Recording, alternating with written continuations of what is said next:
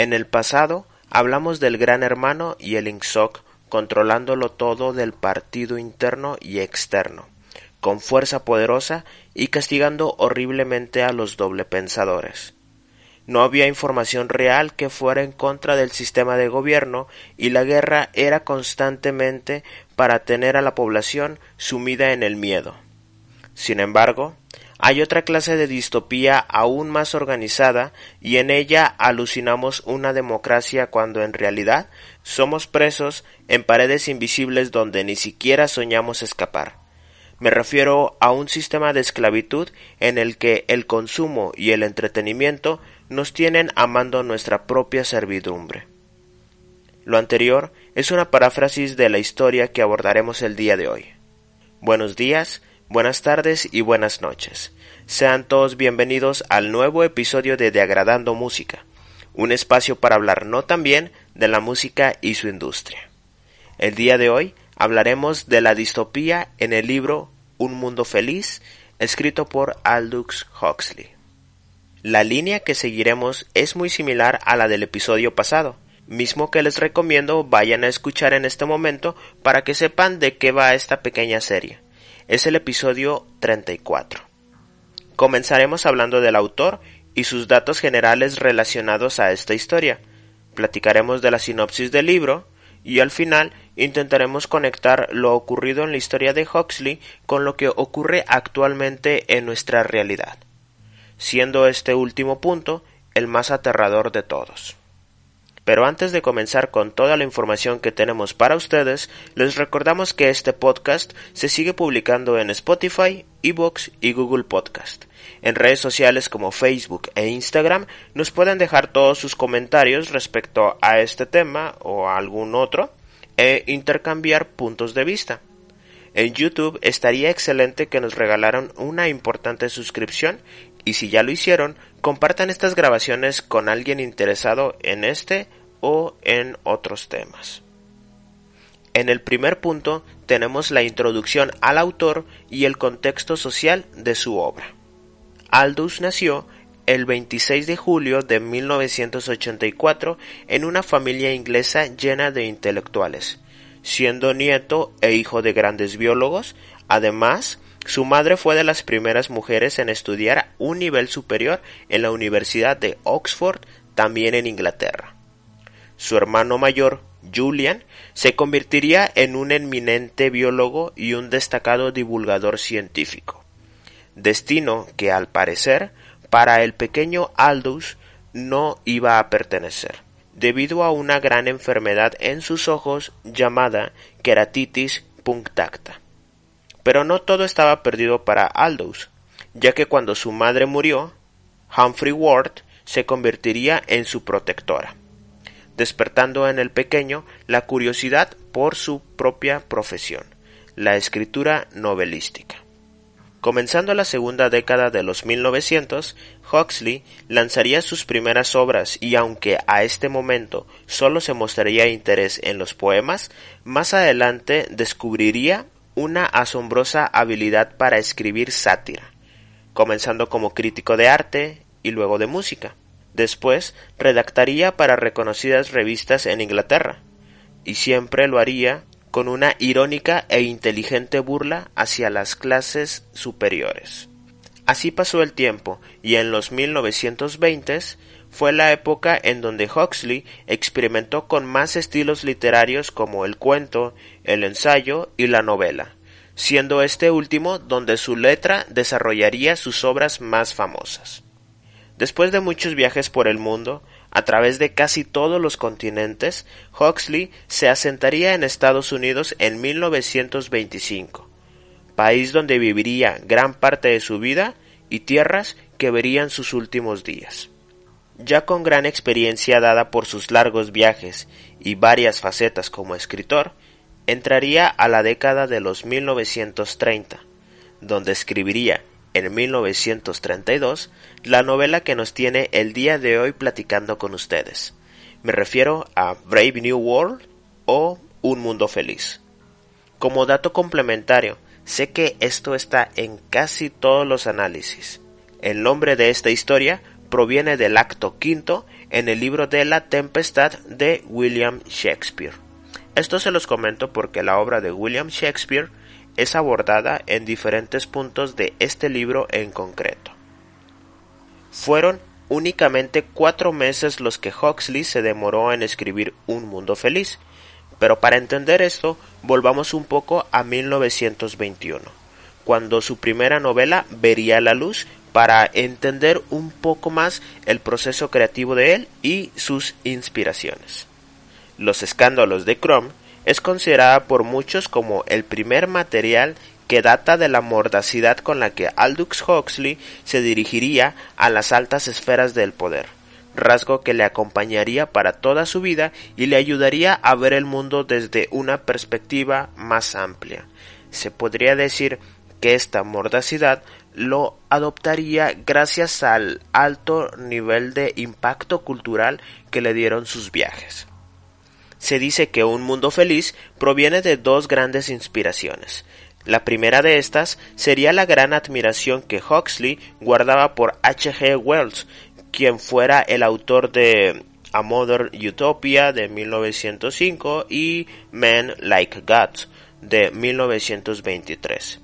H. G. Wells tenía la esperanza de que el hombre lograría desarrollar tecnologías magníficas en beneficio de su misma raza a tal grado de considerarse como hombre una especie de deidad. La segunda gran inspiración fue en uno de sus primeros viajes a Estados Unidos en 1925 cuando encontró en un bote el libro de My Life and Work de Henry Ford, quien dos años después presentaría el ambicioso modelo T de ensamble para automóviles que revolucionaría este mercado. Huxley vio esto y una normalizada promiscuidad en los jóvenes norteamericanos. Fue así que reflexionó sobre todos los peligros de aquel sueño que tenía su admirado H. G. Wells, sobre la cantidad de poder que el hombre podía soportar sin perderse completamente en el vórtice de sus propias debilidades. Estos dos eventos aunados a una gran depresión económica que ocurría en todo el Reino Unido todavía por consecuencias de la Primera Guerra Mundial, crearon en Huxley una gran incertidumbre respecto al futuro, transformando así su idea de la utopía en distopía. La temática principal de Un Mundo Feliz parte de estos dos eventos, Enseguida les contaré un poco de qué va esta historia y por qué motivo es muy importante saber las advertencias de Huxley en aquel temprano y lejano también 1932. Temas como la libertad, los placeres y el desinterés conscientes son de lo más alarmante en esta historia porque guardan demasiadas similitudes con nuestra realidad actual. La tecnología, por su parte, es vital para el control y el desgarro de esta sociedad futurista donde la guerra y la pobreza se han erradicado, pero problemas más complejos salen a flote en las historias de los personajes principales. Ahora sí vamos a entrar de lleno con la sinopsis de Un Mundo Feliz. Hablaremos de los puntos favorables, organización social y el personaje más importante de la historia. La historia comienza con una visita a la central de condicionamiento en Londres. Al igual que en 1984, Un Mundo Feliz también se desarrolla en algún lugar del Reino Unido. El objetivo de la primera parte de esta obra es mostrar el poder de la tecnología y cómo ha mejorado el sistema de organización social dividiéndolo en castas decididas desde su nacimiento. Pero de esto hablaremos un poco más adelante. En la central de condicionamiento se muestra la técnica de reproducción artificial. ¿Recuerdan a una de las dos grandes inspiraciones de Huxley para esta novela? Bueno, la técnica de la reproducción artificial es muy similar a cómo fueron ensamblados los primeros automóviles del modelo T de Ford Company, el primer vehículo producido en cadena en Estados Unidos. En esta forma de reproducción se garantiza crear personas completamente adaptadas a su posición social. Cuestión paralela al ensamble de los automóviles modelo T de Ford Company porque cuando los hacen de una manera más a granel su precio baja y es más efectivo. Ahora sí, hablemos de las castas. la forma en la que este mundo funciona aparentemente bien. Los alfa están hasta arriba en este sistema. Intelectualmente son superiores y están destinados a ser los líderes e intelectuales que dirigen este estado. Ellos tienen más libertades e individualidad porque no están creados en masa a partir de un clon. Luego están los beta, similares a los alfa porque tampoco son creados a partir de los clones, y también tienen cierta libertad e individualidad trabajando en lugares donde se requiere altas habilidades técnicas. La única diferencia que los separa de los alfa es que los beta son educados para satisfacer sus deseos inmediatamente. En esta sociedad han sido separados el sexo de la procreación. La intimidad entre dos o más personas es completamente normal y hasta casi una obligación con los de su casta casi como una competencia o un acto narcisista. Esto no está nada alejado de la realidad en la que vivimos, la verdad. Esta liberación de la moral sexual se enfrenta a valores como el amor y la familia, mismos que han sido erradicados para forzar a una individualidad. Por debajo de los beta están los gamma, que a mi parecer son de los más interesantes.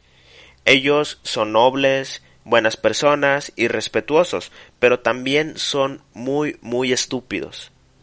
El trabajo de un gama es estrictamente el de un rol de servicio donde su capacidad intelectual no le da para algo más que no sea servir a las castas superiores. Luego tenemos a los delta. En su ADN tienen un agresivo gusto por el consumo, pero al mismo tiempo son dóciles y tranquilos, casi sumisos. Su trabajo principal es el de crear cosas con grandes habilidades de manufactura. Por último, tenemos a los Epsilon, el nivel más bajo de esta escala. Ellos no pueden ni leer ni escribir y son extremadamente obedientes trabajando en tareas de servidumbre o actividades sencillas y de repetición. De lo anterior podemos deducir dos cosas. Entre más bajo es el nivel de la casta, más obedientes son al sistema de trabajo. Cada una de las castas tiene un subgrupo que los posiciona como por ejemplo alfa más o alfa menos, donde el signo positivo denota una superioridad intelectual y física dentro de la misma casta. Es decir, no todos los alfa son iguales.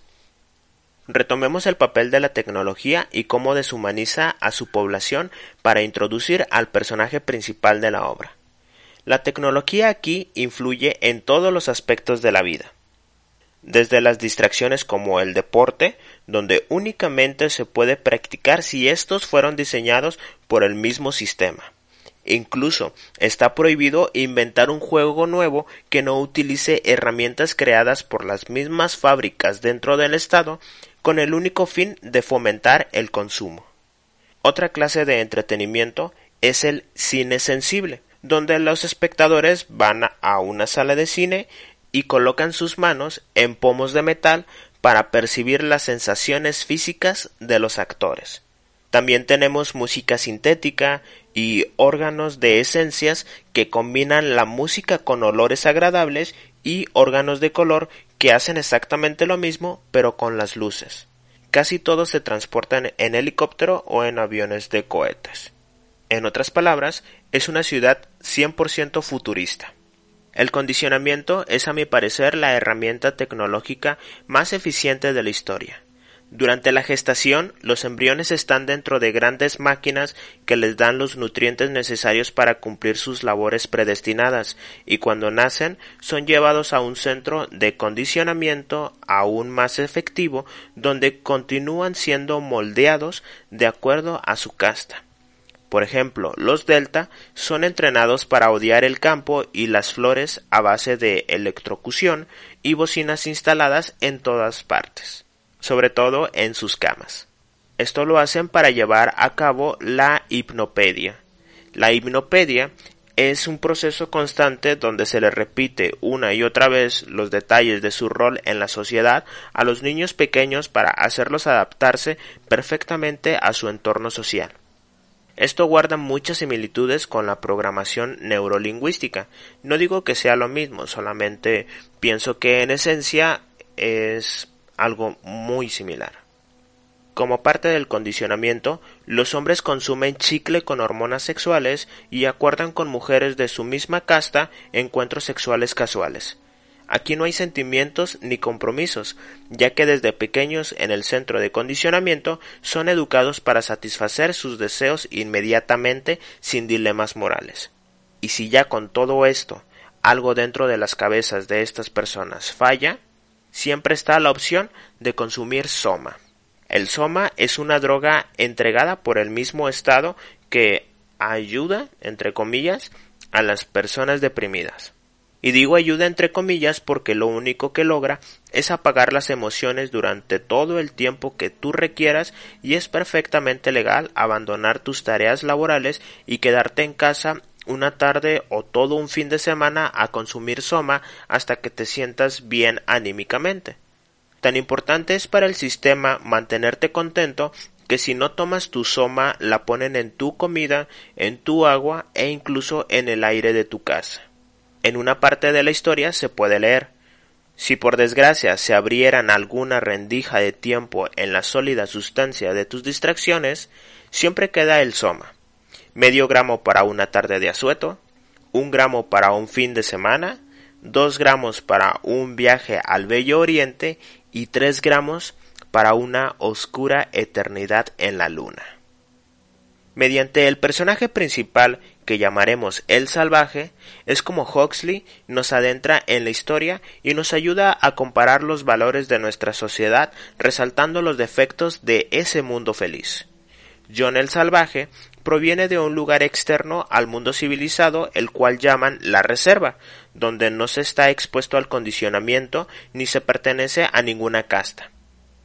John el Salvaje aprende a leer y a apreciar las obras de William Shakespeare. También conoce las emociones como el amor y el aprecio por su familia, en especial por su madre.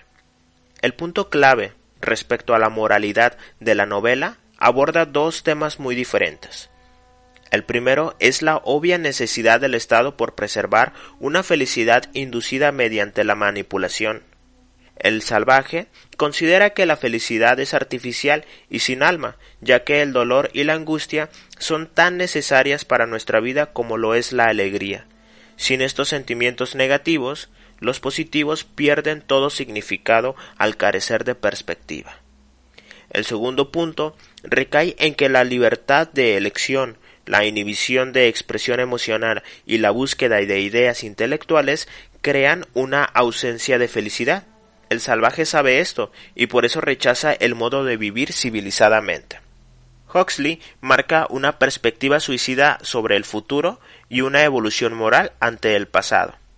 Es John el Salvaje el único personaje del que yo voy a hablar al ser de una manera muy muy metafórica la representación del presente que es también la manera en la que nosotros podemos identificarnos en la obra.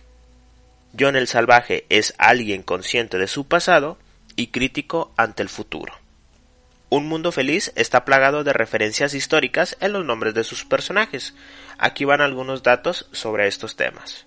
Considerado que esta obra fue escrita en un clima internacional en los años 1930, personajes históricos como Vladimir Lenin, Benito Mussolini, Karl Marx, Friedrich Engels, Charles Darwin, Lev Trotsky y sobre todo Henry Ford son de los más mencionados. Una de las referencias más fuertes en la obra es la de Henry Ford. Ford es prácticamente el dios de este mundo. Incluso la letra T del modelo T de ensamble para automóviles sustituye la cruz cristiana y durante todo el libro hay expresiones como Oh Ford en lugar de Oh Lord, que es lo que usualmente dicen los cristianos en inglés. Sigmund Freud también es fuertemente referenciado sobre todo en el condicionamiento calcado literalmente de su teoría de la psicosexualidad infantil. En alguna parte del libro se menciona que cuando se hacía psicología se seguían las enseñanzas de Sigmund Freud. Algunas de las referencias que tiene esta obra en el cine es la de Sylvester Stallone, quien protagonizó en 1993 la película Demolition Man, donde el director Marco Brambilla copia la historia de Huxley y la adecua a un Los Ángeles en el año 2032, que son 100 años después de cuando se hizo Un Mundo Feliz. En 2005 sale La Isla, dirigida por Michael Bay y responde a muchas similitudes con la obra de Huxley, salvando algunas distancias entre temas como el uso de drogas, la inseminación artificial y los estados de trance para incrementar el aprendizaje. La trilogía creada por las hermanas Wachowski a partir de 1999 también es mencionada por referenciar a Huxley, pero en más un sentido filosófico.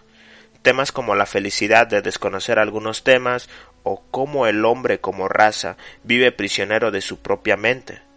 Quizás ya para esto entraríamos en más terrenos como del mito de la caverna de Platón, pero eso quizás podría ser material para otro episodio. En 1956, esta obra fue adecuada a su versión en radio para la CBS. Musicales como el de Alemania en 1994 o series de televisión recién estrenadas el pasado 2020 para NBC Universal Peacock son un sólido par de ejemplos de la gran influencia de esta historia y lo vigente del argumento huxleyano en la actualidad. Ahora sí, acercándonos ya al final de esta grabación, he guardado los datos relacionados a la música para el último, porque al decir verdad, no es un episodio de degradando música, sino hablamos justamente de música. La banda neoyorquina The Strokes, liderada por Julian Casablancas, tiene una canción llamada Soma, la tercera pieza de su álbum debut lanzado en 2001. Literalmente es una referencia a la droga de Huxley y se puede leer al principio. Soma es lo que ellos tomarían en los tiempos difíciles, abrirían sus ojos y verían el dolor de forma diferente. Iron Maiden tiene todo un álbum inspirado en Un Mundo Feliz para su duodécimo álbum llamado Brave New World en el año 2000. La historia de un hombre buscando felicidad autoinducida por una droga en un mundo muy similar al creado por Huxley es el tema principal del tercer álbum de Marilyn Manson en 1998.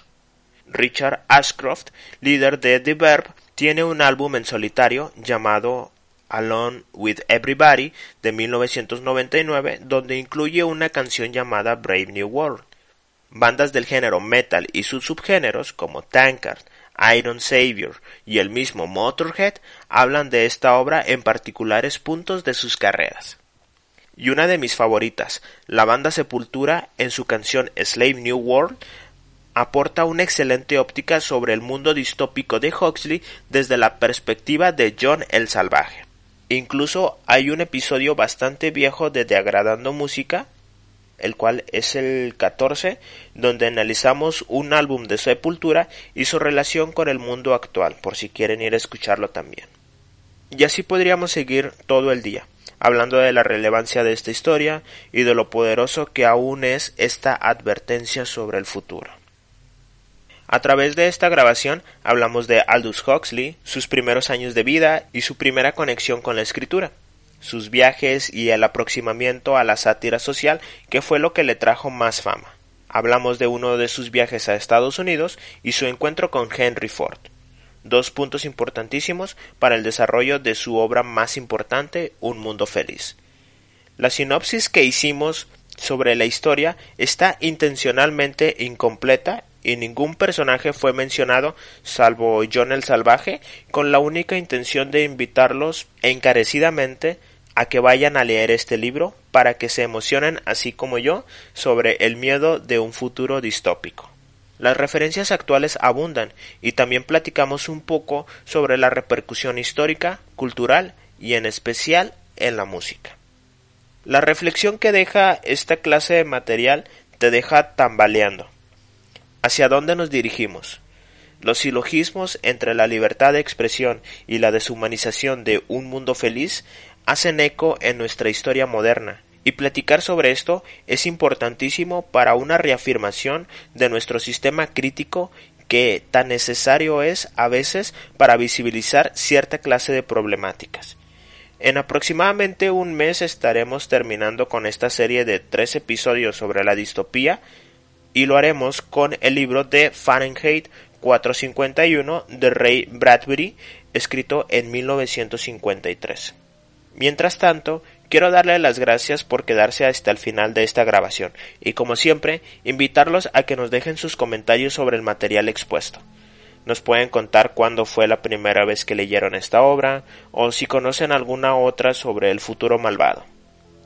Realmente nos encantaría saber qué es lo que tienen que decir al respecto. Otra cosa, y creo que esto es lo más importante, platiquen estos temas en la intimidad de sus círculos cercanos. La resonancia de opiniones hace que esto siga adelante y principalmente pues que lo hagamos sin miedo a la diferencia de pensamientos. Les recuerdo que yo soy miope y nosotros nos escuchamos el siguiente viernes con un nuevo e interesante tema relacionado a la música y su industria. Hasta luego.